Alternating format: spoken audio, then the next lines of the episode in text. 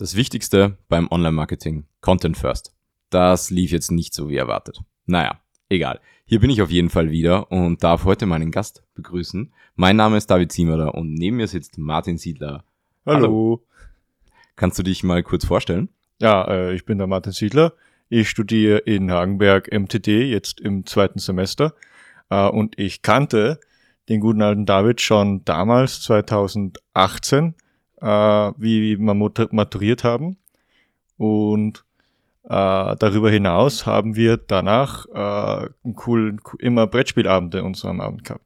Ja, genau. Also ich und der Martin sind in die Parallelklasse gegangen. Ich weiß noch, wie ich dich, glaube ich, boah, in der dritten Klasse oder so kennengelernt habe, wie du da unten im Foyer gestanden bist und nicht wusstest, wo deine Klasse ist. Genau, das warst du.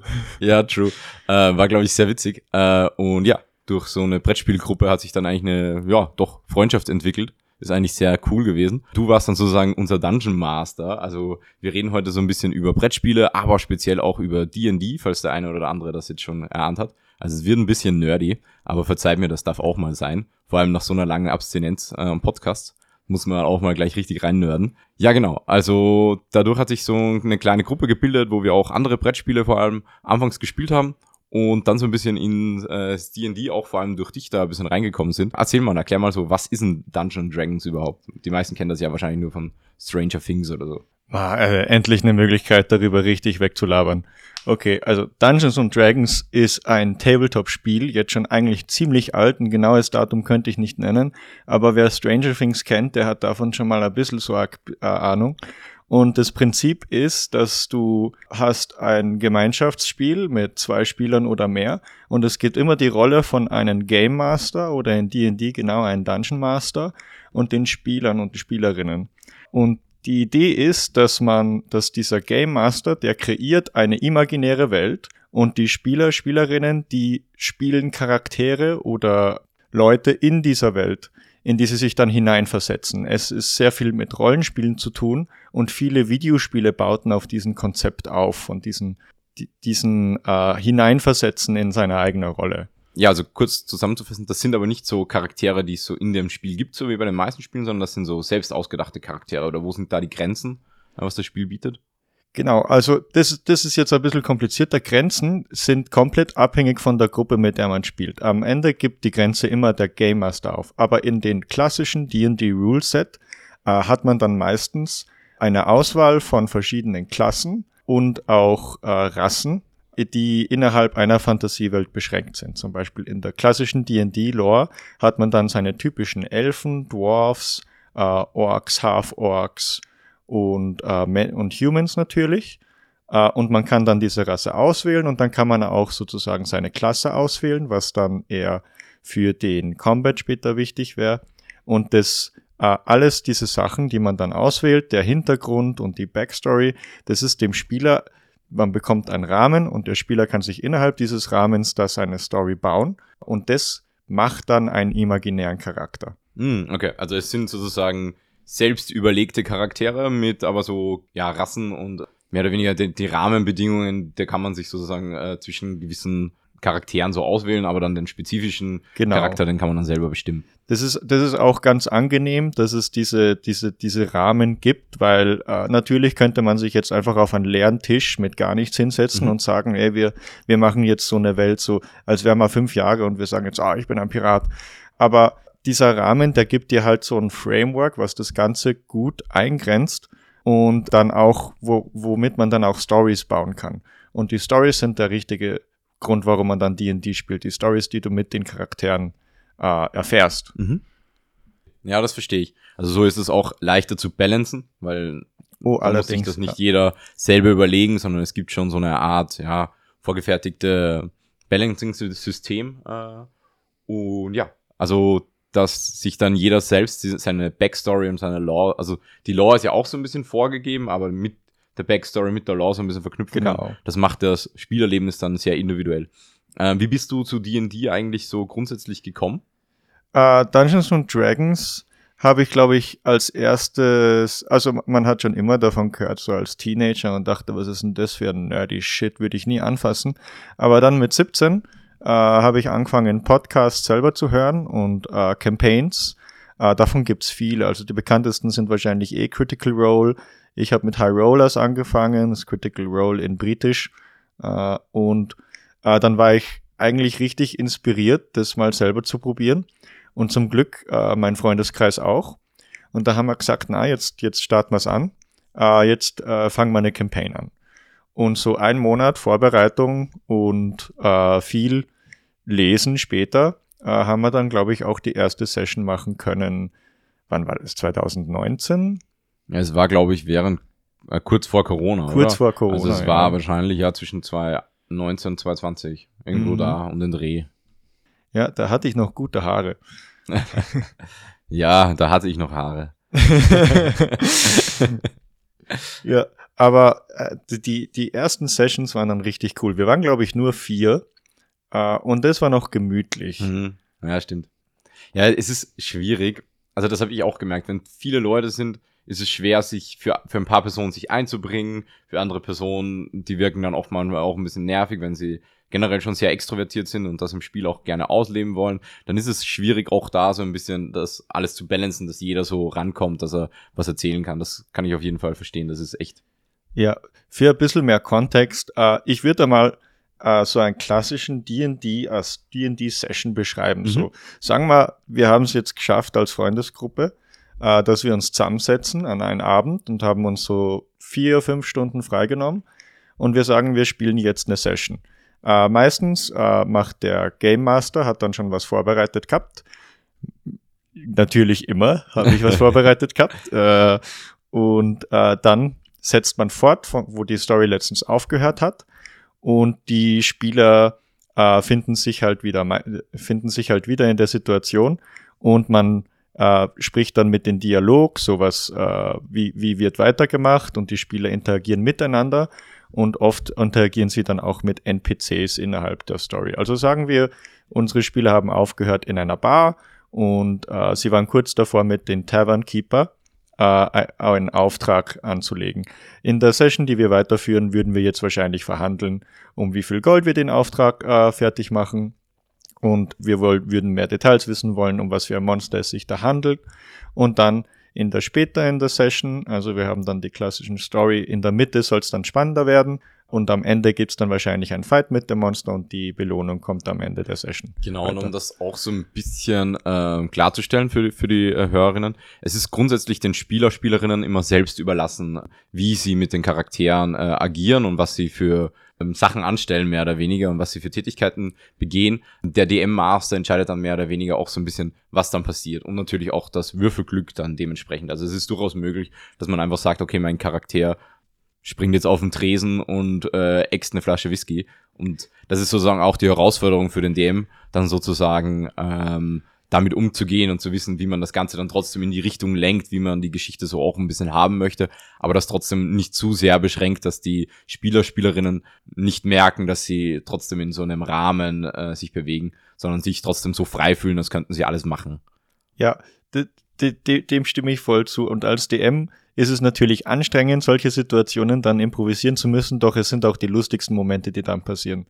Äh, wenn ein Spieler sagt, na okay, äh, jetzt mache ich was komplett, was der DM nicht erwartet. Weil dann muss der DM oder der Game Master improvisieren und äh, das, das führt immer zu den lustigsten Situationen. Ja, also das kann ich auch nur zustimmen, da kann ich auch nur zustimmen. Also, das ist, glaube ich, wirklich immer das Lustigste, wenn irgendeine Absurdität passiert und dann vielleicht auch noch durch Würfelglück oder Ja. so wirklich dann auch noch durchgeht oder man merkt, okay, das funktioniert jetzt auch wirklich so, dann ist das eigentlich immer das Lustigste und Unterhaltsamste. Ich erinnere mich an ein Fallbeispiel, wo äh, de deine Gruppe äh, in ein Dorf war äh, und du und du hast ein, also David hat einen Druiden gespielt. Das ist eine Klasse, die kann sich in Tiere verwandeln. Und du hast ein Huhn gesehen und hast gesagt, na, dem Huhn zeige ich's jetzt. Hast dich auch in ein Huhn verwandelt. Äh, und dann habt ihr einen Backfight gestartet. Stimmt, ja. Und das haben, haben dann die anderen Spieler so ein bisschen als Pokémon angesehen und David war das Pokémon. Ich habe vergessen, welches Huhn gewonnen hat. Ich glaube, ich habe gewonnen. Aber, ja, ich, ich, ich vermute auch. Ah ja, Gemu war generell ein toller Charakter. Ja, G-Move. Das ist äh, für die Zuschauer, die es nicht wissen, David hat mich die ganze Campaign, die so ein Jahr gedauert hat, immer korrigiert, wie ich den Namen ausspreche und ich werde heute noch wild drüber. ja, das war ein Running Gag. Dass ich ihn als DM nicht gleich umgebracht habe, das bereue ich heute noch. Kann ich irgendwo gut nachvollziehen. Aber ja, so ist es einfach. Ja, und ich finde auch so ein bisschen, wichtig ist halt die Synergie in der Gruppe so, dass du halt auch so ein bisschen verschiedene Charaktere, also Oh ja, auch innerhalb der Gruppe verschiedene Charaktere hast, die sich verschieden äh, agieren in der Gruppe, äh, ist auch irgendwo wichtig. Ja. Und ja, irgendwie entwickelt sich ja dabei auch so eine, ja, ich nenne es immer so ein bisschen eine, wie eine Coming-of-Age-Story. Also jetzt nicht, dass man damit erwachsen wird, aber man, man reift ja innerhalb der Story auch so ein bisschen in dieses Genau. Spielding. Und dadurch entwickelt sich ja auch so eine Gruppendynamik. Mhm. Das, ist- das, ist, das ist sehr rewarding zuzusehen als DM, weil sowas kann man kaum beeinflussen. Sowas ist den Spielern komplett überlassen. Äh, Aber wenn man mit den richtigen Freunden, mit der richtigen Freundesgruppe hinspielt, dann lässt sich da schon sehr äh, aufeinander abspielen. So man sieht, ah, der hat diese Traits und diese sind eher schlecht und zum Beispiel das klassische Beispiel, man hat einen Rogue und der ist halt ein bisschen ein Kleptomat oder der ist sehr selfish, aber im Laufe des Spiels äh, lernt er vielleicht, lernt er, also äh, Rogue wäre Dieb, Entschuldigung, äh, im Laufe des Spiels lernt er vielleicht äh, seine Gruppe zumindest sich äh, über die zu kümmern und, äh, und stellt sich selbst ein bisschen beiseite. Mhm. D- Und so kann jeder Spieler, auch wenn er kein DM ist, so selbst eine Sch- Geschichte schreiben. Er kann eine Geschichte über sich schreiben, weil immerhin spielt der Spieler ja eine Geschichte, in die er sich hinein, er sich, sich hineinversetzt. Ja, ja, das finde ich auch.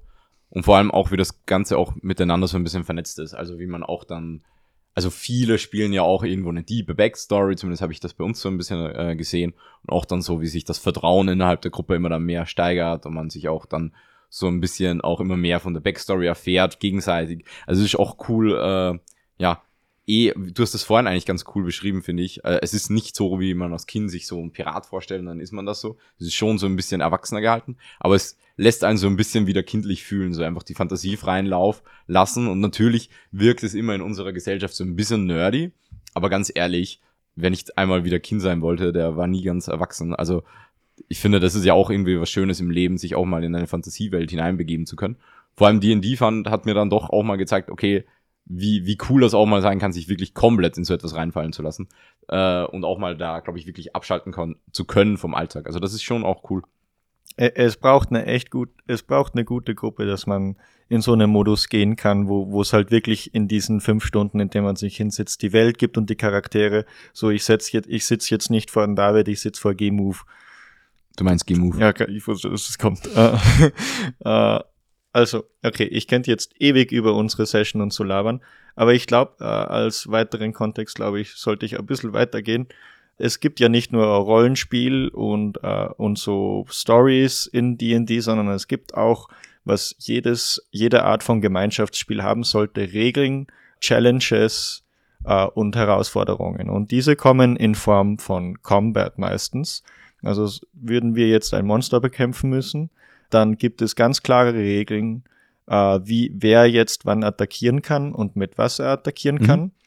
Und das ist dann alles in den Büchern beschrieben. Also darum geht's meistens in den Büchern, die man sich kauft. Da geht's eher um den Hintergrund mit, mit Zahlen und dass man äh, einfach so ein Regelwerk hat, wie könnte jetzt diese Challenge aufgebaut sein. Besonders als DM ist es interessant, weil du kannst dann auch die Gegner machen. Äh, du kannst vorgefertigte Gegner nehmen und sie ajustieren oder du kannst von Haus aus neue Gegner machen. Mhm. Und dann kannst du da echt coole Ideen, also das ist sehr kreativer Freiraum, da kann man coole Ideen reinbauen. Okay. Ja, das, das glaube ich auch. Ähm, generell ist es, eh wie wir vorhin auch schon erzählt haben, wichtig, dass es dieses Regelwerk gibt, dass man auch da ähm, gleichzeitig irgendwo einen Anhaltspunkt hat, weil auch dann kann man, glaube ich, am meisten die Kreativität auch freien Lauf lassen. Also wie wenn man jetzt wirklich so vor einem weißen Blatt Papier wäre. Ja. Also dann, wenn man schon ein bisschen was hat, wo man sich anhalten kann, kann man ja auch da kreativere Prozesse wieder anbauen und mit was Altem ja was Neues kreieren. Genau. Also was würdest du sagen, hat dir am meisten Spaß gemacht als DM? Ah, die, die, die Dungeons tatsächlich. Also ich bin, ich, ich spiele gern Videospiele und ich würde und ich mache auch Videospiele innerhalb meines Studiengangs. Und was sich dann, was da ein Überschnitt ist, ist dann Game Design. Und die Dungeons zu designen, äh, war für mich der coolste Part. Mhm. Ich bin, ich finde, Story schreiben ist, ist, ist nett. ich persönlich, äh, ist für mich ist das zweitrangig, das was man, also zumindest was mir Spaß macht. Es ist nicht wichtiger, finde ich, für die Story, aber was mir mehr Spaß gemacht hat, war, waren die Dungeons und so eine coole Experience zu gestalten.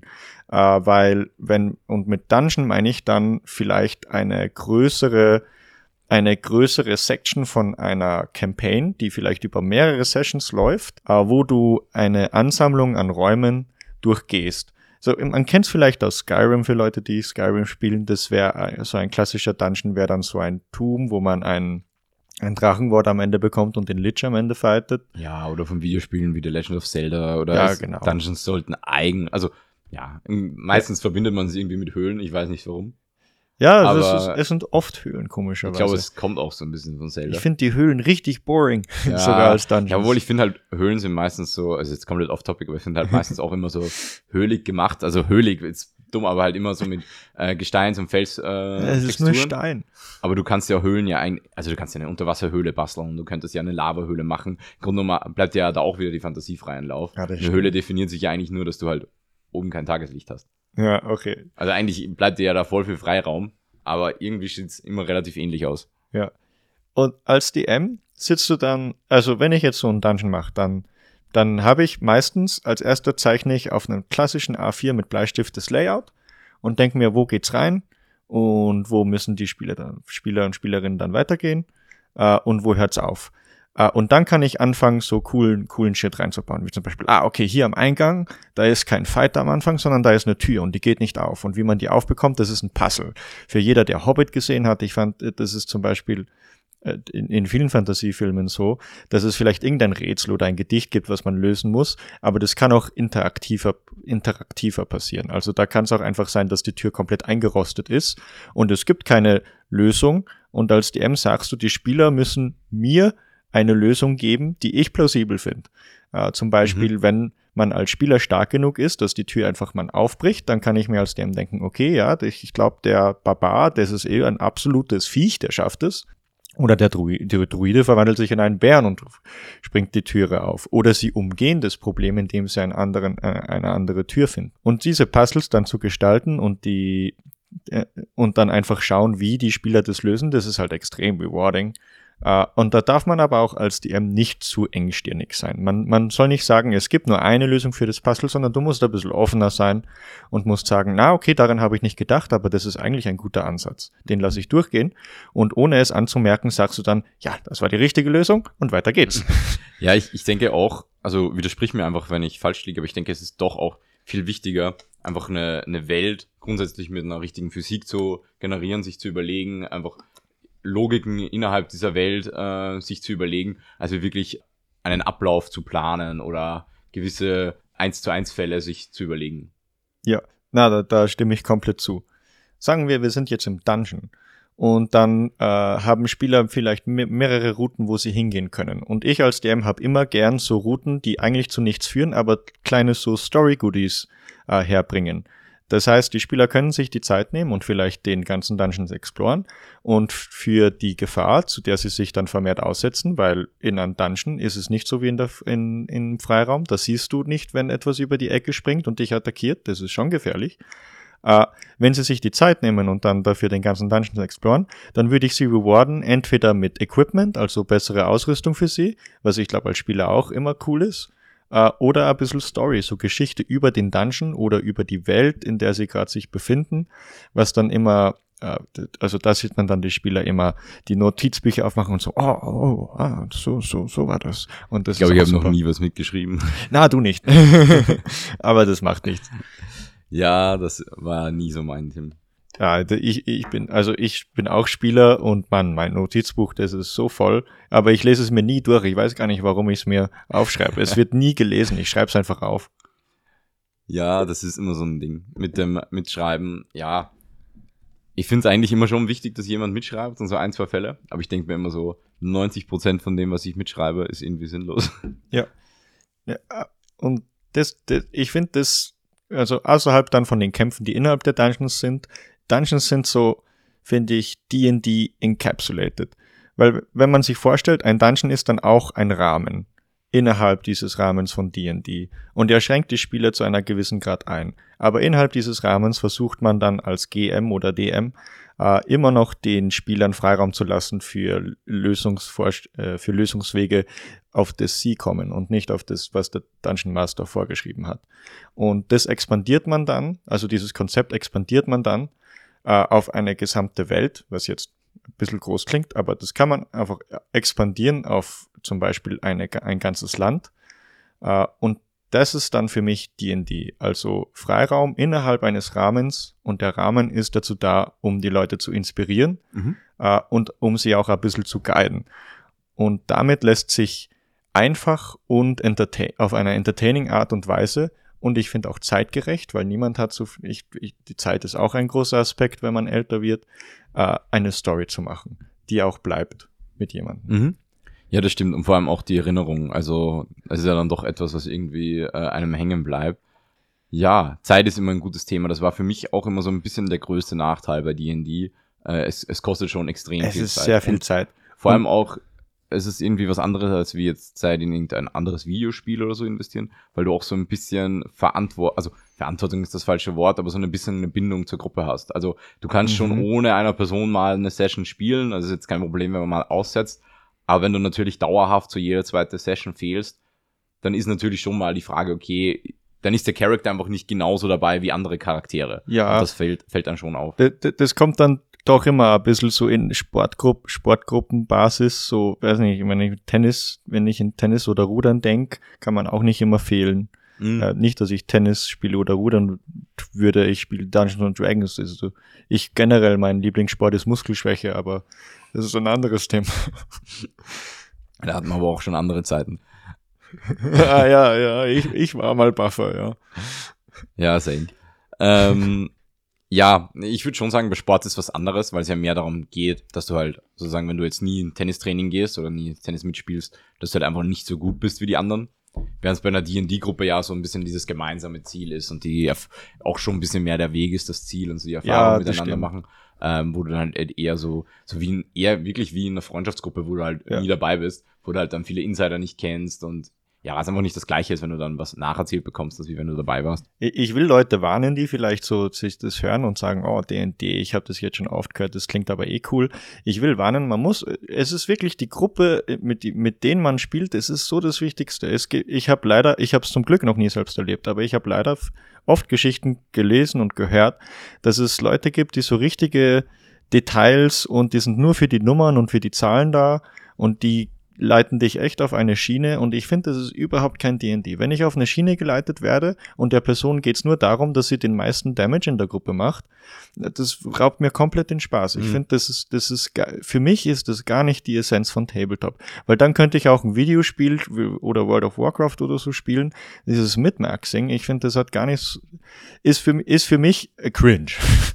Ja, ich, ich finde eigentlich auch, also ich denke, wenn man wirklich Lust hat, D&D zu spielen, man soll es vorrangig mal, so dumm sich das anhört, aber eigentlich um den Spaß gehen. Und ja. ganz ehrlich, ob man dann mal ein, zwei Regeln missachtet oder bei ein, zwei Sachen eigentlich in, sich irgendwas selbst ausdenkt oder so, spielt dann eigentlich nicht unbedingt eine Rolle. Ich finde, es sollte halt, wie gesagt, einen Rahmen geben, okay, das und das, wo man anfangen kann. Und dann kann man sich ja auch selbst aussuchen, wie man das Ganze äh, unbedingt spielen möchte und halt einfach vor allem, ja, eine gute Zeit haben. Äh, ich glaube, das ist sowieso ja. das Wichtigste. Also DMs, lest euch das Regelwerk durch und Spieler und äh, mit guten Augenzwinkern sagt ihr, ah, na, ich ignoriere das jetzt kurz. Weil das ist dann, der, das, das Wort dafür ist so der Cool-Faktor für mich. So, mhm. wenn etwas einen hohen Cool-Faktor hat, dann ist es egal, ob die Regeln es erlauben oder nicht. Äh, da gibt's eine Grenze. Ein, ein, ein Death Star, der aus dem Nichts kommt und den Drachen tötet, ist ein hoher Cool-Faktor, aber ein bisschen weit hergeholt. Ja, und nimmt dann halt auch auf Dauer ein bisschen Spielspaß weg, wenn halt alles random ist. Also ich finde, es braucht ja schon auch immer so eine stringente, also so eine, irgendwo eine Linie, ein Grad, wo man ja. auch weiß, also eben genau so eine Physik, wo man sich halt verlassen kann, eine ja. Logik. Ja. Aber wenn der Druide im freien Fall ist, beim letzten Fight äh, gegen einen Drachen, und er sagt, er will sich äh, also das klingt jetzt weit hergeholt, aber er konnte das zu dem Zeitpunkt in ein Stegosaurus verwandelt und er will auf den Drachen landen, dann denke ich nicht zu sehr über die Logik nach, wie schwer es für ein Stegosaurus ist, auf einen Drachen zu landen, sondern ich sage einfach, Mann, das ist geil, das machen wir. Also ich fand das eine gute Idee und ich verstehe auch da keine Logiklücke dabei. ja. Ah, ja. Ja, also wenn wir gerade so ein bisschen darüber geredet haben, so äh, das und das sollte man beachten, wenn man die und die anfängt. Wem würdest du das empfehlen, so zu starten? Oder wie würdest du auch den Leuten das empfehlen? Also wir haben das ja schon ein bisschen jetzt angeteased, aber vielleicht mal ein bisschen konkreter. Also erstens, besonders, weil, weil, auf, weil Zeit ein großer Faktor ist, besonders für Leute, die das vielleicht in dem Alter interessiert. Es gibt so viele YouTube-Videos, da kann man das Regelwerk eigentlich in einer Viertelstunde lernen, besonders das Wichtigste. Man muss sich jetzt nicht die Bücher cracken online oder online kaufen nur damit man anfangen will und dann so ewig viele Seiten lesen. Ich glaube, dafür hat keiner Zeit. Es ist auch nicht so wichtig am Anfang. Der Dungeon Master sollte sich über das Combat-System äh, sich auskennen, halt so ungefähr. Und das, glaube ich, geht innerhalb von, ich würde sagen, fünf Stunden Aufwand, wenn man sich mal hinsetzt. Das kann man in der Woche oder in einem Monat aufteilen, so man sagt, okay, jetzt würde ich gern diesen Aspekt von Combat ein bisschen besser kennenlernen. Und solange das nur der DM oder der GM, der die GM kann, dann kann er die Spieler, die Spielerin eh leiten und sagen, okay, ja. ich brauche jetzt von dir das, ich brauche XY, du musst das für mich machen und er kann dann den Rest narritieren. Die Spieler selbst, die müssen sich den Rahmen anschauen, in dem sie sich befinden, also so was für Klassen und Rassen gibt es und ich empfehle auch jeden neuen, jede neue, dass man für die Gruppe innerhalb dieses Rahmens bleibt. Es ist natürlich cool, wenn man sagt, ah, ich mag aber gern, ich mag Dungeons and Dragons, aber ich mag Herr der Ringe gern und da gibt's da gibt's halt diese anderen Rassen. Boah, jetzt fällt mal die Urukai mhm. zum Beispiel und ich wäre gerne ein Urukai. Das dann einzubauen ist ein Mehraufwand. Das ist wahrscheinlich äh, man ist, man sollte das eher machen, wenn man experienced ist, ja, man seine eigene klar, Sachen einbauen. Ja. Ich will jetzt niemanden den Spaß nehmen, aber man soll es mal auf Vanilla probieren Mhm. So wie in, wie in einem Video, ja, Minecraft genau. oder so. Uh, und dann spielt man ein paar Sessions und wenn man schon ein bisschen drin ist, dann kann man ruhig so sagen, okay, jetzt machen wir den Mehraufwand und jetzt äh, bauen wir unsere eigenen kreativen Sachen rein. Aber der Rahmen, den D&D bietet, ist sowieso schon so breit, weil D&D ist ja inspiriert von all manner of Lord of the Rings-esque Geschichten. Mhm. Uh, das heißt, da findet man bestimmt etwas, wenn man im Internet nachschaut ja, uh, YouTube-Videos sind hilfreich für die Spieler dann, damit man ein Combat Introduction bekommt. Schreibt eure Backstory nicht crazy lang. Da tut mir immer der GM leid. Ich, ich denke immer an den Fabi. Und wenn ich von ihm so, das war ein sehr motivierter Spieler bei mir, ich bekomme, habe von denen immer so drei Seiten Backstory bekommen. Der hat das rauskaut, als wäre der Stephen King oder so. Crazy shit glaube, bei mir waren es immer so fünf Sätze oder so. Und ich habe es geliebt. Ich habe es geliebt. Ich habe so gedacht, das ist perfekt. Damit, damit kann ich arbeiten. Genau, und, das war meine Intention.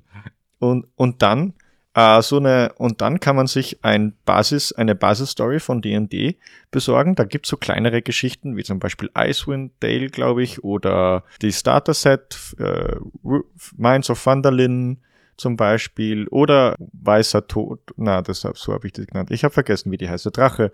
Äh, mhm. Die, die, so eine Startergeschichte mit einem weißen Drachen. Die haben wir eh gespielt, aber viel äh, ausgebauter. Okay. Ja, ich glaube, da können sich dann Zuhörerinnen und Zuhörer, die da Lust drauf haben, sowieso mehr reinlesen auch. Ja. Die Frage, die du jetzt noch nicht so beantwortet hast, wen würdest du jetzt so grundsätzlich empfehlen? Ach so, wen? Äh, jeder und jede, die in der Freundesgruppe ist. Vielleicht spielt ihr schon Brettspiele Vielleicht taugt euch das schon. Und ihr magt Fantasie. Fa Fantasie zu mögen und Fantasy so, das ist, glaube ich, schon ein großer Teil für das Regelwerk D&D specifically, weil man muss einfach mit Konzepten wie Magie und Sorcery, das muss man, das, das glaube ich, muss man schon eigentlich ein bisschen dingen. So, man kann nicht sagen, ah, das ist unrealistisch, dass der einen Feuerball casten kann. Und ich sage, nein, es ist ziemlich geil eigentlich. Okay, ja, verstehe ich.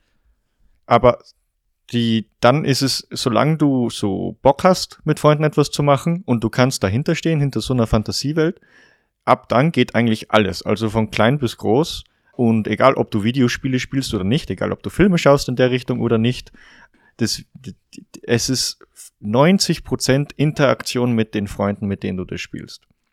Mhm. Und das, wenn ihr nur zu dritt seid, also ein DM und zwei Spieler, das ist, das ist komplett egal. Dann kann man kleinere Sessions machen, kleinere Stories, das ist auch cool. Okay, also würdest du auch sagen, es gibt keine minimale Spieleranzahl, außer vielleicht drei. Ja, zwei ist sogar die minimale, aber okay. das ist immer ein bisschen awkward. Ja, das wirkt actually ein bisschen ja, Also drei würde ich schon vorschlagen. Ich finde okay. vier, also ein DM, drei Spieler, Spielerinnen, das ist für mich ideal. Das ist, das ist richtig cool. Da kann man eine Dynamik. Eine Dynamik mhm. mit drei Personen, das läuft. Es ist leicht zum Balancen. Ich kann, man kann gut Story schreiben.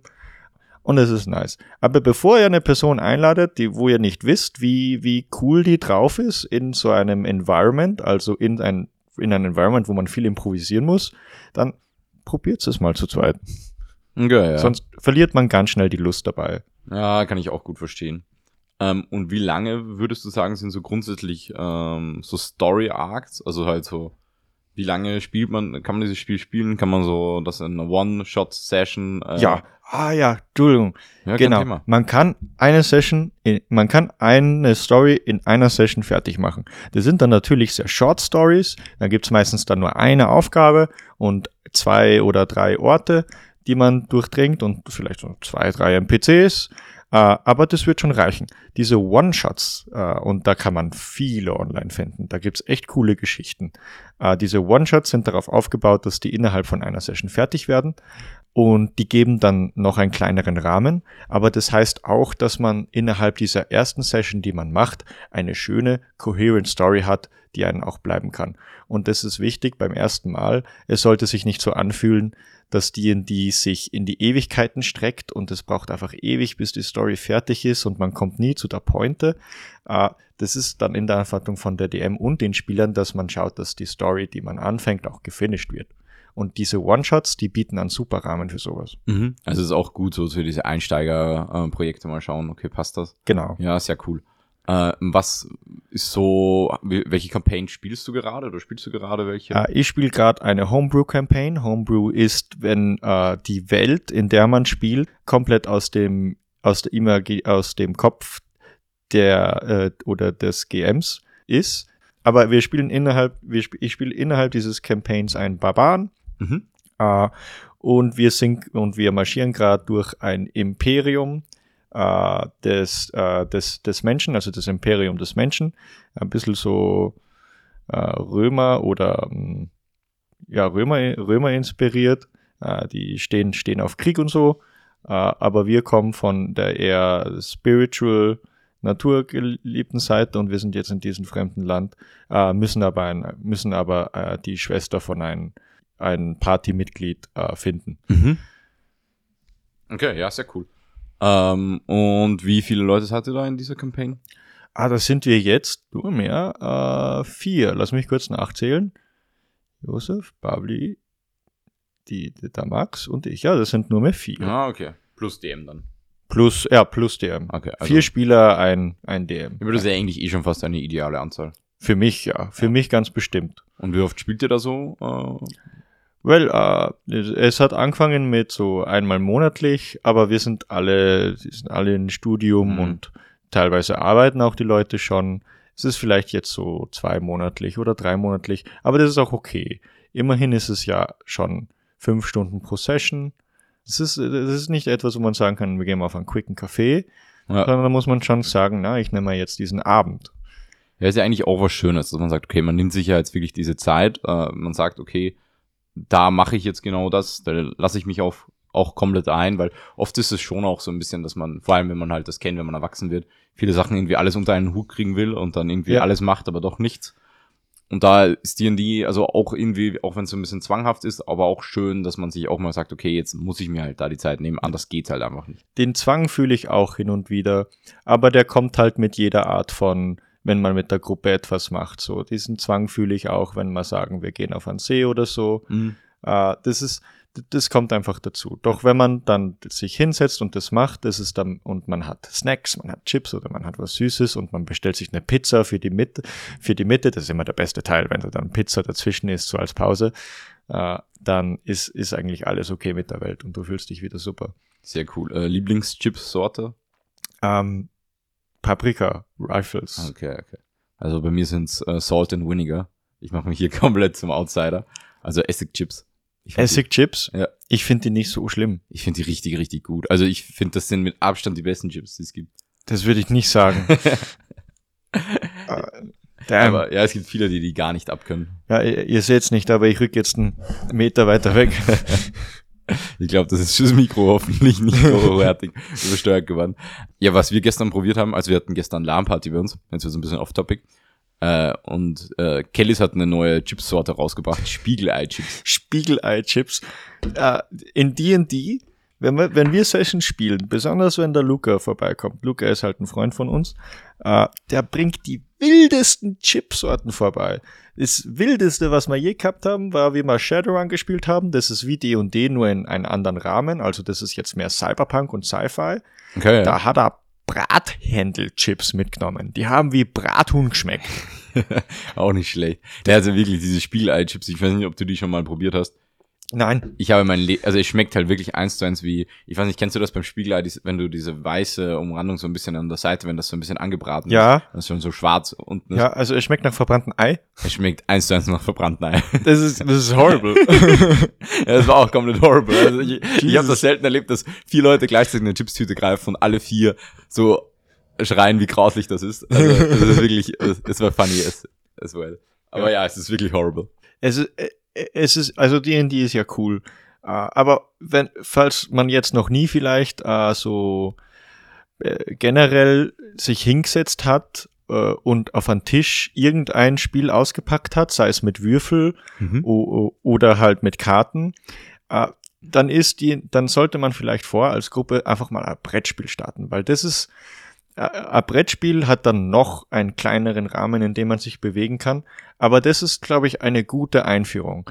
Zum Beispiel unsere Gruppe, wir haben ja, bevor wir D&D angefangen haben, haben wir schon so für zwei Jahre oder so regelmäßig zusammen Brettspiele gespielt. Ja, also bei, so. bei mir ist glaube ich sogar noch länger. Also wir haben sicher vier, fünf Jahre davor schon so eine ja, ja, ich bin da ein gehabt. bisschen später dazu Ja, ja. gekommen. Ja, das war auch immer cool. Also ich weiß noch, wir haben mit Talisman angefangen. Genau, Talisman. Alter, dieses Spiel Boah. ist so ein Dreck im Nachhinein. Aber vor allem mit jeder Erweiterung hat das Spiel noch zwei, drei Stunden länger gedauert. Und ich weiß, einmal sind wir wirklich, also Talisman, um das kurz zu erklären, ist wirklich so ein, es geht auch schon so ein bisschen in die Richtung Roleplay-Game. Also du hast so verschiedene Characters und du hast so ein Ziel zu erreichen und es ist, es ist wirklich extrem schwer, das, das zu schaffen. Und wenn du stirbst, dann bekommst du einfach einen neuen Charakter und musst von vorne anfangen. Und es ist nur zufallsbasiert. es ist nur Also, Zufall. In D&D kann man ja noch Strategie und so und dein Bild ist äh, abhängig, aber in, in Talisman, da wirfst du einen D6 und dann gehst du in eine Richtung und du ziehst, also du gehst in eine random Richtung, du ziehst eine random Karte, es passiert ein random Event. Ja, und du wirst so, So, oft geht es durchgehend. Du wirst so oft einfach weg, einfach weggenommen. Und- das ist crazy. Und es geht halt darum, dass du sozusagen immer wieder gegen so Monster kämpfst und die sind auch random. Also manchmal kriegst du ein richtig leichtes Mon Monster, manchmal ein richtig schweres. Und umso mehr du besiegst, umso stärker wirst du dann. Und wenn du dann ganz stark bist, dann kannst du es tatsächlich Ja, schaffen. Alter, die, die Hydra, die sie mir meinen ersten Charakter gegeben haben. so, ah, okay, ja, das war's mit denen. Nächster bitte. ja, ja, so ist das. Wir hatten mal so eine neun Stunden Session. Warst du da dabei? Ja, ja. Also die, die schlimmste Session, die ich hatte, da weiß ich noch, da ist, da waren wir bei einem Kollegen und seine äh, Schwester ist ähm, ausgegangen, also halt fort, ähm, um so 7 Uhr am Abend oder so. Und als sie um 4 Uhr in der Früh nach Hause kam, waren wir immer noch in der gleichen Ja. Session. Da alles waren. Und ich habe mich wirklich, wirklich ein bisschen weird gefühlt in dem Moment, weil wir einfach immer noch, und gefühlt, das Schlimmste war ja daran, wir waren nicht weiter fortgeschritten von dem Punkt, wo sie gegangen ist, als wie von dem Punkt, Ja. wo wir waren. Das ist Die- insane. Die Schlange an toten Figuren, weil man bekommt immer eine Figur und wenn die stirbt, dann gibt man die auf den Friedhof. Die Schlange vom Friedhof an die toten Figuren, die war schon fast so lang wie das Brett. So dumm. wirklich, wirklich ridiculous. Äh, aber es gibt ja auch chilligere äh, Spiele wie Kartenspiele oder ähm, auch andere kleine Brettspiele. Ich liebe Mystery House oder wie man das nennt. War das das, wo auch einer sozusagen diesen Genau, da gab's Master- auch, das, Mhm. das ist eben sehr ähnlich. wo man miteinander spielt, oder? Genau, Ah, da ja. gab's auch dann diese Rolle von einem Game Master und der hat, ge, der hat gewusst, was in diesem Mystery House passiert ist und die Spieler mussten das alle drei, die sind glaube ich Geister gewesen, die mussten rausfinden, wer, Wer der äh, Mörder war. Wer der so. Mörder war. Mhm. äh, Und und so ein dann, bisschen Cluedo-Prinzip eigentlich. genau, das war sehr, sehr wie Cluedo. Ja, es war cool gemacht, weil es auch nicht so lange war. Es war so eine halbe Stunde oder so, Mhm. eine Dreiviertelstunde vielleicht. Ich, ich finde, da gibt's generell, in der heutigen Zeit gibt's so viele coole, äh, so viele coole Spiele, die sich dann auch, also das klingt jetzt ein bisschen weird, aber die gehen dann auch mehr ins Digitale. Zum Beispiel äh, hat Ravensburger hin und wieder Brettspiele, äh, wo du dann auf Steam so gratis dann dazu den Narration äh, runterladen kannst. Das Mhm. heißt einfach viel weniger in der Beschreibung rumschauen, okay, ich brauche jetzt diesen Dialog oder jetzt soll dieses Event passieren und es geht einfach reibungsloser. Weil das ist ja das Unangenehme bei Brettspielen, man kennt es vielleicht aus der Familie, du willst, du willst das Brettspiel starten, sagen, oh, wir spielen jetzt Zug um Zug. Äh, wie ging denn das nochmal? Ja, also jemand die Beschreibung durchlesen. das nervt extrem und keinen interessiert das auch wirklich, die Beschreibung äh, durchzulesen. Ja. Ähm, vor allem, weil es, es ist halt meistens auch relativ schwierig, es so zu besch also ein Spiel Inhalt so zu wie, beschreiben. Wie man beschreibst du ein Regelwerk? Also am innerhalb besten ist halt wirklich Try and Error und da ist halt, ja, es ist halt relativ cool schon mittlerweile durch halt digitale Medien. Ja, Grundsätzlich kannst du dir ein YouTube-Tutorial ansehen, wie man UNO spielt. genau. Also, und so simpel ist das halt. Und wenn du es einfach siehst, oder man kennt es ja auch, wenn man Leute einfach beim Spielen zusieht, auf einmal, man hat ja dann schnell drin, wie das Ganze funktioniert. Mhm. Ja, und da bietet das einfach schon großen Vorteil. Hast äh, du gewusst, UNO hat getweetet, dass man plus zwei nicht auf plus zwei Ja, legen kann? das ist ridiculous. Ja, was soll denn das? Das ist komplett bescheuert. Also UNO spielt man so, dass man plus zwei auf plus zwei legen kann und plus vier kann man auch auf plus zwei legen, aber nicht plus zwei auf plus vier. Ganz einfach. Oh, die plus vier auf die plus zwei, da müssen wir diskutieren. Ja, da würden wir schon diskutieren in Ja. der Bar, wenn wir da UNO rauspacken. Aber ja, es, passt schon. Aber kennst du Gedanken-UNO? Gedanken-UNO? Nee, du spielst das halt einfach in Gedanken. Jeder zieht fünf Okay. Karten. Wir können eine Runde spielen, wenn du willst. Okay, okay, dann Okay, spielen okay. wir jetzt Gedanken-UNO. Gut, äh, ich ziehe fünf Karten, du siehst fünf Karten. Ich ziehe fünf Karten, okay. Äh, Ich, ich, ich öffne den Stapel, blauer Dreier, du darfst beginnen. Blauer Dreier, okay. Ich beginne? Ja. Okay, ich, ich habe einen blauen Dreier gelegt. Okay, ich kann nicht, wie man es abheben. Ich kann immer noch nicht, du bist. Okay. Ja, ich habe noch einen blauen Dreier gelegt. Hä, es gibt keine drei blauen Dreier. Also, Du ja, kannst- sorry, ich Ja. habe gedacht, das geht in meinen Gedanken. In meinen Gedanken ist alles möglich. Aber nicht die UNO-Regeln missachten. Ja, ja Upsi. das wird nichts mit Gedanken-UNO bei dir. Äh, ich hatte nur blaue Dreier. Also ich hatte halt Glück beim Ziehen. Ja, das überlegen wir uns noch mit Gedanken-UNO. Nein, es ist ein offizielles Spiel. Gibt's auch Olympia, glaube ich. Ach so, Ah, ja. wild. Du hast ja auch mal Schach gespielt, oder? Ich spiele auch immer noch Schach. Also immer noch sehr Schach? viel auch in Vorlesungen, muss ich zugeben. Mhm. Ja, oh, sehe ich Ja, ein. wir hatten ja sogar so einen Schachclub in, in der Schule. Genau. Mit, einem, ja, ich, Vogel. Ja, genau. mit dem Herrenlehrer Vogel. Ähm, ja, das war eine, war eine wilde Zeit. Ich weiß noch, er hat da den coolen, also er hat so einen Mann gekannt, der nicht hohe Elo war. Also ich glaube wirklich 2000 oder so. Also wirklich nicht so niedrig. Und der hat uns das so ein bisschen beigebracht. Und das war schon cool. Also halt einfach auch so, Mhm. wie man Eröffnungen spielt, wie man eine Gabel äh, aufbaut und solche einfachen Dingen halt, wie man Endgame spielt. Äh, und ich weiß, dass unser Lehrer, also der Herr Vogel, wirklich extrem untalentiert in Schach war. Ich hoffe, Ja, er, ja. er hört diesen Podcast niemals, aber es war schon wirklich eigenartig, wie, wie, wie wenig man diese, dieses Gelernte anwenden konnte, wie, ja, wie Herr Vogel. Also es war wirklich sehr interessant. Aber es war cool. Also ich mag Schach immer noch gerne, spiele auch sehr gerne, weil es sehr intuitiv ist, jede Runde ist anders, man lernt sehr viel, man greift sich sehr oft am Kopf, wenn man mal, ja, unnötig eine, eine Dame opfert oder sonst was. Das ist schon sehr cool. Ja, äh, Schach will, will ich auch mal gern probieren. Das ist, das ist irgendein Stigma, äh, was auch D&D manchmal hat. Der Entry-Level scheint so, scheint teilweise dann so äh, hoch, also dass ich schon so viel wissen muss davor, was aber gar nicht stimmt. Du brauchst nur die richtige Gruppe oder ein Beispiel von Schach brauchst du halt den passenden Partner, Partnerin, äh, da, damit man gemeinsam dann das lernen kann. Oder man lernt es gar nicht und man bleibt auf dem Level, in dem man spielen will, sei es D&D oder Ja. Schach. Das Wichtige ist ja, dass man am Ende Spaß dabei hat. Klingt jetzt komplett so typisch äh, kom komplett 0815. Aber warum setze ich mich mit Freunden auf den Tisch und pack jetzt ein Brettspiel aus? Ja, äh, damit ich Spaß mit denen habe. Ja, ich, ich will abgelenkt werden. Ich, ich will mit meinen Freunden reden können. Ich will, ich will so einen Hintergrund haben, worum ich dann über andere Sachen rede. Ich will vielleicht wenden können. D&D macht es super, weil da kann ich einen Charakter machen, der vielleicht genau dieselben Probleme wie ich habe. Nur schafft er die. Also der hat vielleicht äh, fünf, fünf Übungen, aber der hat die alle schon gemacht. Im Gegensatz zu mir. Blödes Beispiel. Also, äh, aber ja, auch ich weiß schon, komplett was du meinst. Also einfach auch mal wirklich vom Alltag äh, entfliehen können, auch mal wirklich so ein bisschen was anderes machen, ja? sich so ein bisschen in eine andere Rolle hineinversetzen können. Das ist jetzt gar nicht so der Grund, warum ich so gern D&D spiele, aber ich verstehe es, glaub, also ich verstehe es, glaube ich, warum Leute das ähm, gerne auch mal tun, sich woanders hineinversetzen zu dürfen auch, Mhm. wo das auch mal dann so in einem Rahmen erlaubt ist, wo Und- das okay ist. Jede, also jede Ausrede, die ich habe, und Brettspielabende sind das Beste dafür, äh, so zehn Pizzen zu bestellen und die dann gemeinsam zu essen, die Ja, das nehme ich. Das finde ich sowieso geil. Also einfach das gemeinsam sein. Wir hatten das ja, wie, wie gesagt, wir haben gestern eine kleine äh, LAN bzw. WLAN-Party äh, veranstaltet bei uns äh, im Wohnzimmer. Ähm, und das war eigentlich ziemlich nice. Also, weil wir auch, wie gesagt, wir haben ein bisschen Pizza bestellt, äh, gequatscht. Dann haben wir halt ähm, Gang Beasts gespielt, weiß nicht, ob du das kennst. Gang Beasts, ja, das ist super. Ihre, ihre, also es gibt kein Spiel, wo ich mir schon so oft gedacht habe, da haben sie auch jeden Bug einfach drin gelassen und gesagt haben, it's a feature. Ja. Weil es passiert immer irgendwas und du bist so, hä, what the fuck?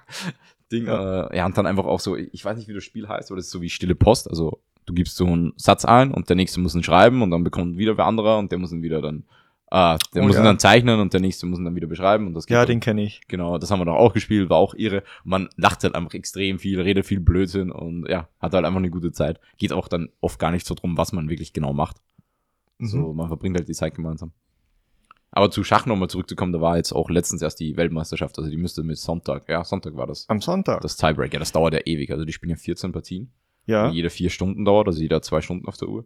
Und wer als Mhm. erster siebeneinhalb Partien gewinnt, der ist dann Schachweltmeister und die haben es dann noch ins Tiebreak geschafft. Und erst beim vierten Tiebreak ist dann entschieden worden, wer gewonnen hat. Ja, das ist wild. Ich hatte, ich, ich war bei einem Freund und wir hatten eigentlich Karaoke, äh, Karaoke Night gehabt, also wo wir uns einfach bei denen getroffen haben und wir haben den ganzen Abend gesungen. Aber er hat dann währenddessen und am nächsten Tag äh, schon die Schachmeisterschaft geschaut, weil der hat gesagt, ja, sorry, ne, das muss ich, das muss ich jetzt anschauen. Ja, das ist einfach, ich finde das schon cool. Also zum Ansehen wäre es mir zu langweilig, weil es halt wirklich, also da passiert ja wirklich oft 20 Minuten nichts, außer dass die überlegen oder länger, weil sie halt einfach über einen Zug äh, drüber Mhm. denken, ob der gut ist oder nicht. Ähm, aber so in der Nach so Nachanalysen und so, das fand ich dann schon auch immer interessant. Ja. Wo war jetzt da der Fehler? Äh, und generell, wie insane gut die spielen, das ist wirklich, das ist wirklich wild. Also die machen halt Ich, keine ich, Fehler.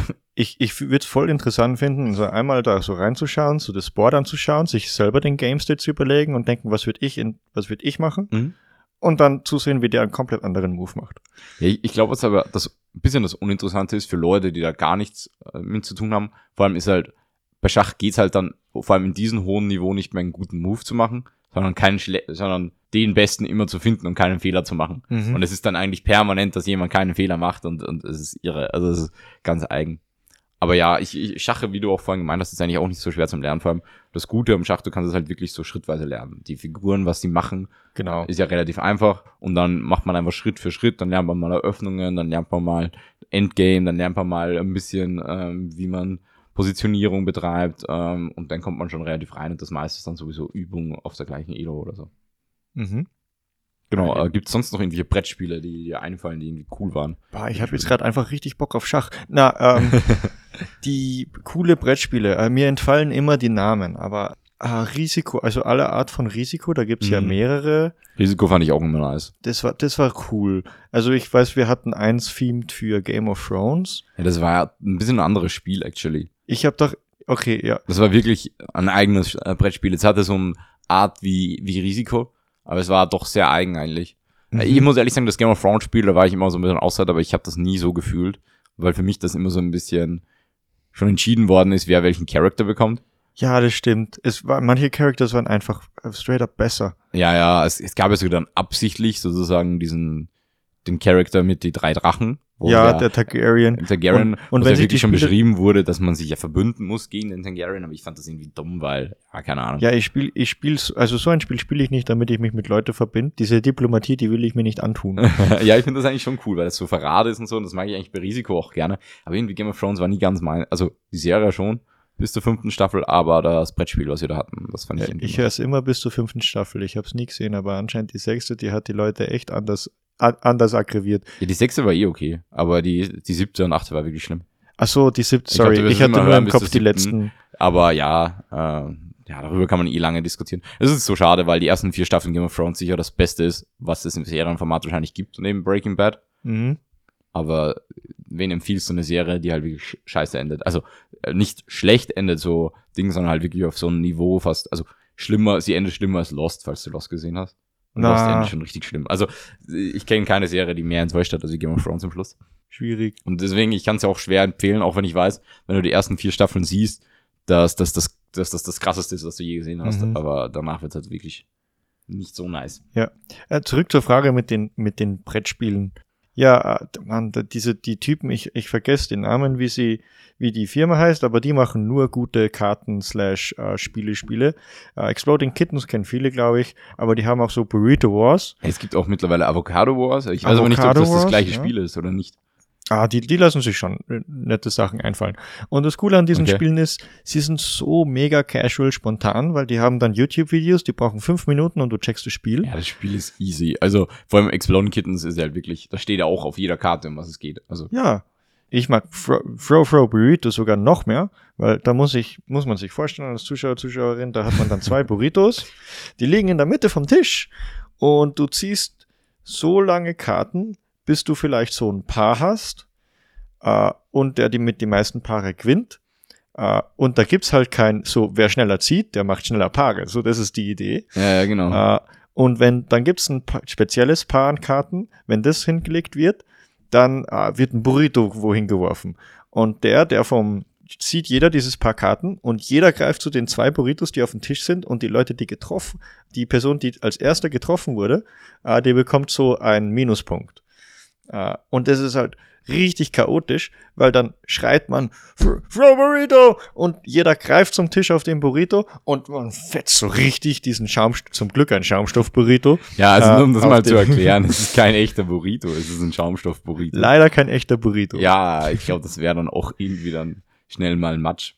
Äh, ja, ich finde vor allem lustiger, also diesen Sta also es gibt dann auch so ein Stand-off-Teil, also so, Ja, also dieses so- Duell. du st- stehst dann so Rücken und Rücken und jeder hat so ein Burrito in der Hand und muss sich abschießen. Ja. Ich weiß noch, wie wir das beim äh, Fabi gespielt haben. Ja. Und wir mussten dann rausgehen in der Nacht mit so einer Taschenlampe, weil wir halt nichts Genau. zerstören wollten in seiner Wohnung. Also das ist vielleicht das einzig Gefährliche, dass es halt mit Inneneinrichtungen manchmal nicht ganz kompatibel ist. In Spielen bin ich generell eher so ein richtiger Chaot. Wenn ich, wenn ich sehe, dass auf einer Karte etwas nicht verboten wird, dann mache ich es meistens. Also da steht zum, beim Duell zum Beispiel nicht, dass ich mich nicht einfach wegbewegen kann. Also bei einem Duell, wenn dann st- steht, äh, wenn, wenn geschrien wird, jetzt werfen, äh, dann wirf ich nicht sofort, sondern ich renne einfach weiter in die andere Richtung und suche mir Deckung. Ja, genau. Ja, aber ich glaube, das ist ja auch mitbedacht. Also man kann man ja das auch Ja. machen. Es hat Aber- auch niemand gesagt, dass ich die Mülltonne nicht als Schutzschild verwenden Ja. kann. So, das, natürlich Darf darf die. Mülltonne als erste werfen, um den Gegner auszunocken. Ja, Ja, das, das hat auch einer Ja. gesagt. crazy. ja, es gibt schon äh, nice Dinge. Ich mag auch wirklich Exploding Kittens. Ich finde das auch so ein Spiel. Also, das ist so ein gutes Spiel. äh, ich ja. habe jetzt auch die Erweiterung Zombie Kittens oder so. Zombie Kittens. Ja, äh, Imploding Kittens, äh, find, das ist, die, die, die macht's auch richtig spannend. Ähm, und ich, das sind, in letzter Zeit sind das echt meine Lieblingsserie von Spielen von denen. Äh, was ich von einer Freundin als Kartenspiel immer empfohlen bekomme und was ich auch selber schon gespielt habe, ist Munchkin. Ah, das ist eher so im deutschen ah, Raum. Doch, weiß schon. Äh, das ist doch, das habe ich, glaube ich, eh bei Fabi auch mal gespielt. Da geht's doch, doch auch darum, dass du dann nicht irgendwie auf Levels bis 10 oder Genau. so und dann hast du gewonnen. Das, das hat auch so inspiriert von, inspiriert halt von Tabletop-Sachen, nur in Kartenform.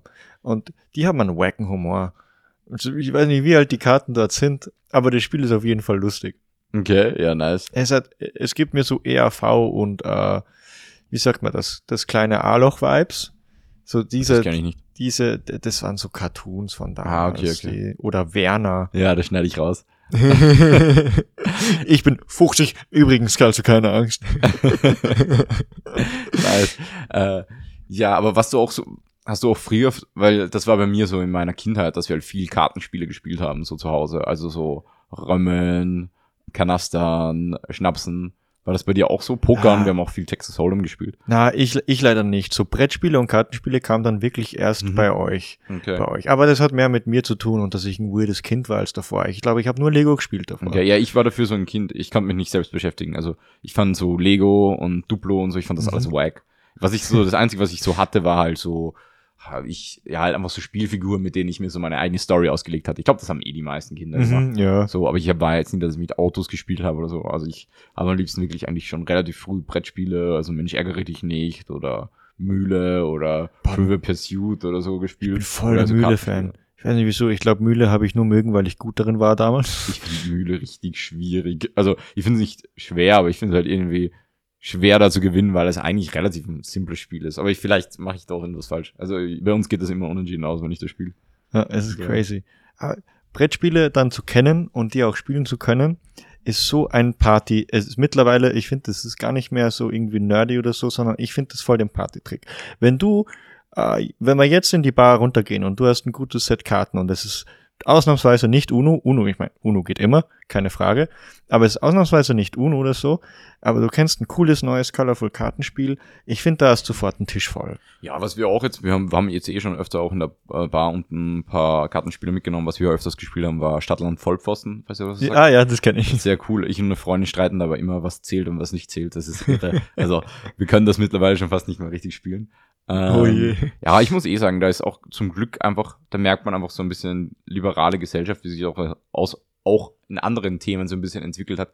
Ich glaube, wir sind alle jetzt so an dem Punkt von Erwachsensein, wo es so etwas nicht mehr wirklich gibt, wie, ah, das ist halt uncool und das ist so hart nerdy, Mhm. dass das sowieso nicht irgendwo reintrifft. Klar gibt's immer so, gibt's halt Leute, die das halt mehr appreciaten und halt dadurch halt eher ihre Gemeinschaft finden, als wie Leute, die es nicht so appreciaten und halt dann halt eher woanders Freunde suchen. Aber mir kommt schon so vor, dass wir als Gesellschaft zumindest mehr daran wachsen, dass wir auch vor allem, dass wir solche Sachen viel mehr akzeptieren. So Brettspiele grundsätzlich, aber auch dann, wenn es so ein bisschen, ich sag mal so in die mehr stereotypische äh, Nerd-Richtung geht, wie D&D oder so, dass Leute das auch schon mehr akzeptieren und eigentlich auch ganz cool finden. Und Ja, ja. Da haben natürlich eh auch Medien wie halt Stranger Things oder so auch ein bisschen Genau, Stranger. Things, der D&D-Film.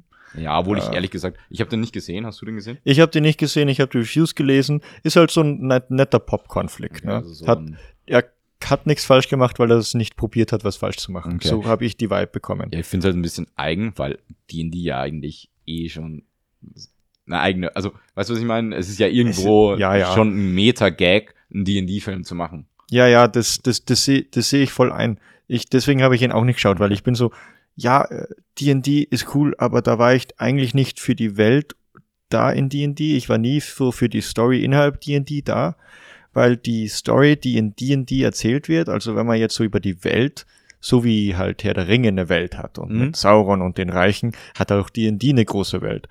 Aber die hat nicht wirklich eine Throughline, sondern die ist in, die hat so viele Stränge und Aspekte, weil äh, damit Leute, die von außen kommen, sich in einen Teil dieser Story wiederfinden und sagen, das mag ich, ich würde gern dann in dieser Gegend, in diesem Zeitalter dann eine Story machen. Und dass du dann versuchst, dann eine Story aufzubauen, das geht halt nur, wenn du eine Campaign erzählst, in Filmformat, also eine D&D-Campaign, wie sie vielleicht ausschauen Ja. wird.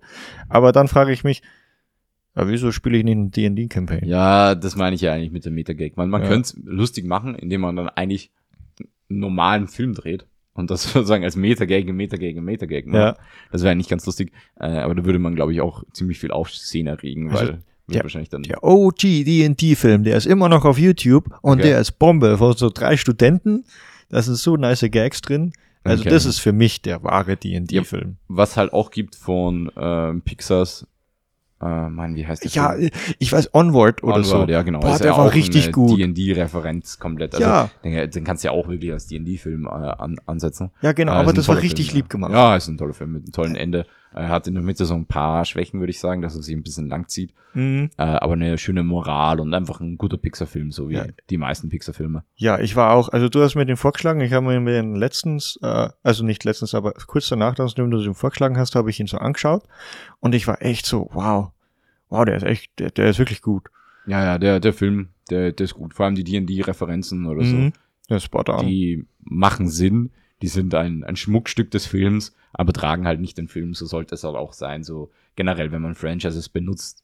Aber das ist jetzt auch ein bisschen Film-Nerd-Talk jetzt, dann schweifen wir schon ein bisschen ab. Aber wenn man schon Referenzen von Sachen nimmt, äh, dann sollte man das sozusagen den Film schmücken damit, aber nicht den Film darauf, ja, das Fundament darauf bauen. Also Da, da nimmt man sich seine eigene Story weg. ja, genau. Ich finde, ähm, League of Legends hat das sehr gut gemacht mit ihrer Serie. Ja, Aber es gibt Serie. sehr, sehr oft Probleme, dass das nicht funktioniert. Grundsätzlich sollte es so sein, dass ein Film oder auch was anderes auch für Leute ansehbar sein sollte, die nichts mit der Lore von dem zum tun haben. Also, genau. Onward kannst du dir auch ansehen, wenn du keine Ahnung von D&D hast und du Ja. wirst ihn trotzdem gut finden. Und du siehst, wow, das ist ein riesiger Snippers, den sie da entlang der, Ja, des Flusses gehen. Wow, ist schon cool. ja ist nice. Ja, sonst noch irgendwelche Brettspiele, die dir einfallen, äh, einfallen, die, die cool waren. Das fallen mir eigentlich schon fast gar nichts mehr an. Also eh so etwas wie Dr. Bibber, Dr. Biber, natürlich. War auch immer nice. Ja, ich finde alles, was ein großes Plastikding hat in der Mitte des, des, als, als Kind bist du da sofort dran Alter, angezogen. Lotti Carotti war auch immer nice. Lotti Carotti, ja. Da gab's dieses Spiel, was ich immer wollte, mit diesem Fliegertyp, der auf dem Flieger ist. Ah, wie heißt das? Ähm, äh, Looping Louis. Das Looping wir, Louis, das ja. spielen wir immer als, als Trinkspiel. Als Ja, Trinkspiel. jedes Mal, wenn du ein Leben verlierst, musst du einen kurzen trinken. oh mein Gott. Ey, es ist Hat, komplett wer hat von euch Looping Louis? Und du spielst es auch so, dass du, äh, eine gute Freundin von uns, die Laura hat, äh, Looping Louis, also du spielst es auch so, jedes Mal, wenn wer stirbt, wird er wieder aufgesetzt, also es wird, du fühlst dein Leben nach, also es, du kannst nicht sterben, also geht's nur ums sondern du Saufen. kannst nur besoffen du werden. kannst nur umfallen am Sessel. irre, Alter, das Spiel killt dich. Also wenn du das wirklich so hardcore spielst, stirbst du. Looping. Louis, Alter. Vor allem, ich, ich bin richtig scheiße darin, also Looping Louis ist, ist der Killer, aber es ist wirklich witzig. Das kannte ich davor gar nicht. Ist mega.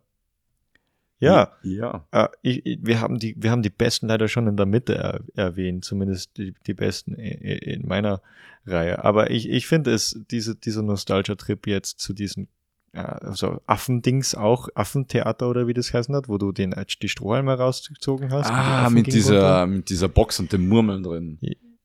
Ja, ja, ja, Also das kannte ich, wo du halt die Sträume rausgezogen hast und dann sind Murmeln rausgeflogen. genau, das gab's eben auch mit Affen. Okay, ich kannte das nur mit so Strohhalme. Ah, mit Mhm. so äh, äh, Murmeln. Äh, ich glaube, beides ist dasselbe Konzept, aber das war auch mega fun. Geil. Ähm, und es gab auch eine Reihe an Plastilin-Spielen, die sind aber schon ein bisschen älter. Ja, die habe ich nie gespielt. Was ich viel auch gespielt habe, war Domino. Mit einem Kumpel. Oh, Domino. Domino war auch immer nice. Ja, erinnerst du dich noch an diese Domino, diese Domino-Meisterschaften oder halt diese, wo es dann diese riesige, warte, Domino, ja doch, Domino, wo sie dann diese riesigen Domino-Mosaike und so aufgebaut haben, da war ja immer so ein ja, ganzer ah, ja, ich Film da und gibt's so. ja auch voll viele TikToks und so, wo so krasse Domino-Dinger dann. also ja, ja, Oder Reels oder so. Also das ist sowieso insane, was Leute mit Dominosteinen äh, anstellen. Das ist komplett irre. Ja. Ja, dann können wir eh schon langsam so ein bisschen zum Ende des Podcasts kommen. Äh, ich stelle dir auch wieder nochmal meine absolute Lieblingsfrage. Aha. Also stell dir vor, ich wäre hier eine Fee und du hättest einen Wunsch frei äh, über D&D oder Brettspiele im Allgemeinen. Du kannst ganz offen sein, was für einen Wunsch du dir vorstellst. Okay. Äh, was für einen Wunsch wünschst du dir an die Fee? Ich, hm. Ich will nebenbei erwähnen, du schaust wundervoll aus als Fee. Danke. äh, für alle, die es nicht wissen, ich bin hier immer verkleidet als Fee, wenn ich äh, Leute interview. Und die fragen sich die ganze Zeit, warum ich als Fee verkleidet bin, bis ich diese Frage stelle. Es ist sehr irre und auch sehr eigenartig. Ne? Ich kann es bestätigen, aber jetzt habe ich wenigstens den Hintergrund. Also ich bin etwas beruhigt. Ich Ja. kann wieder ein bisschen näher rücken. Ich finde es aber auch immer gut, dass die Leute nicht fragen, warum ich als Fee verkleidet bin. Sie nehmen es einfach hin. Also das ist ein Spaß, by the way. Ich bin nicht wirklich als Fee verkleidet, falls das wer geglaubt hat. We- wenn ich drüber nachdenke, äh, das größte Problem ist immer so ein bisschen äh, Stress und Zeit. Stress und Zeit. So, wenn man eine Session planen, dann hast du diesen Zwang, der Zwang führt zu Stress und du hast den Zwang und den Stress, weil du hast jetzt doch nicht so viel Zeit in der nächsten Woche.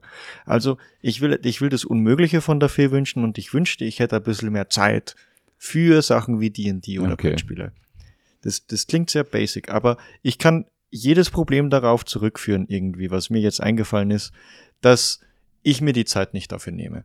Also wenn die Fee eine Möglichkeit hat, dass sie irgendeinen unnötigen Blödsinn, wie zum Beispiel zu viel auf YouTube schauen oder in dem Browser, wenn sie mir das abgewohnen kann, damit ich mehr Zeit habe, mit meinen Freunden was Cooles zu machen, dann bin ich der Fee schon sehr dankbar. Ja, das ist ein sehr cooler Wunsch. Äh, ich denke, die Fee könnte das machen, wenn es wirklich eine Fee wäre. Ja, aber ich denke, da ist sowieso auch immer das Wichtigste. Äh, Zeit hat man immer 24 Stunden am Tag. Das muss man sich, glaube ich, auch nehmen. Ähm, aber ich kenne das mit Prokrastinieren. Und teilweise, aber da kann man sicher auch mal anders, Prokrastinieren ist auch irgendwo wichtig irgendwo. Also ich kenne das selbst, wenn man sich in, ich will da jetzt gar nicht zu sehr reintiefen, aber ich finde das immer einen äh, interessanten Gedankengang, äh, wenn man zu viel plant und sagt, ah, und die Freizeit habe ich noch und da haue ich die Freizeit rein, dass man dann eigentlich wirklich gar nicht regenerieren kann. Ja, das ist aber wahr. ich glaube, dass es wirklich, äh, ja, D&D einfach sehr Zeit, äh, zeitnehmend ist, wie wir schon gesagt haben. Zeit äh, nehmen. aber auch wirklich schön ist, dass man sich auch die Zeit nehmen kann. Äh, und ich bin mir sicher, dass du auch wieder Tage findest, wo du mehr und leichter Zeit findest für das Hobby. Und ich hoffe, dass ich auch irgendwann mal wieder D&D spiele, weil ein bisschen Geschmack habe ich wieder bekommen auf D&D. Ich habe jetzt doch über ein Jahr oder über zwei Jahre nicht mehr gespielt. Vielleicht schaue ich mal wieder rein in eine Campaign oder so. Und dann möchte ich mich bei dir nochmal herzlich bedanken. Äh, du warst ein toller Interviewgast. Du hast Ja, das sehr danke. gut gemacht. Ich hoffe, äh, unsere Zuschauerschaft hat das auch, Zuhörerschaft hat das auch sehr gut gefallen. Ähm, und ja, äh, folgt mir auf Instagram, wenn ihr mehr Podcasts äh, hören wollt. Da bringe ich auch immer wieder mal einen Post oder äh, eine Story, dass ihr up to date bleibt. Ihr könnt auch auf Spotify äh, folgen, äh, würde mich sehr freuen. Und das Abschluss, das Abschlussplädoyer bitte ich nochmal Martin. Ja, äh, ich kann, ich kann nur, also David, cooler Typ, bitte, was macht, was er gesagt hat. Äh, tu das jetzt. Na, Scherz. Äh, bleib, mal, bleib mal spontan. Ich, ich bin froh, dass ich hier äh, gewesen sein durfte. So, ich habe äh, den Podcast, ich habe den Podcast schon am Anfang so gedacht, boah, das klingt nach einer richtig coolen Idee. Ich frage mich, ob ich da je dabei sein könnte und das jetzt ist es passiert. Und ich bin eigentlich richtig happy drüber, weil das war auch ein Thema, was mich voll interessiert hat und ich hoffe, ich habe ein paar Leute äh, beim Podcast dafür begeistern können. Und einen habe ich zumindest schon mal mehr inspiriert als davor und das ist ein David und ich hoffe, dass ich mit ihm mal eine Session wieder ausmachen kann. Auf jeden Fall. Danke. Ciao. Ciao.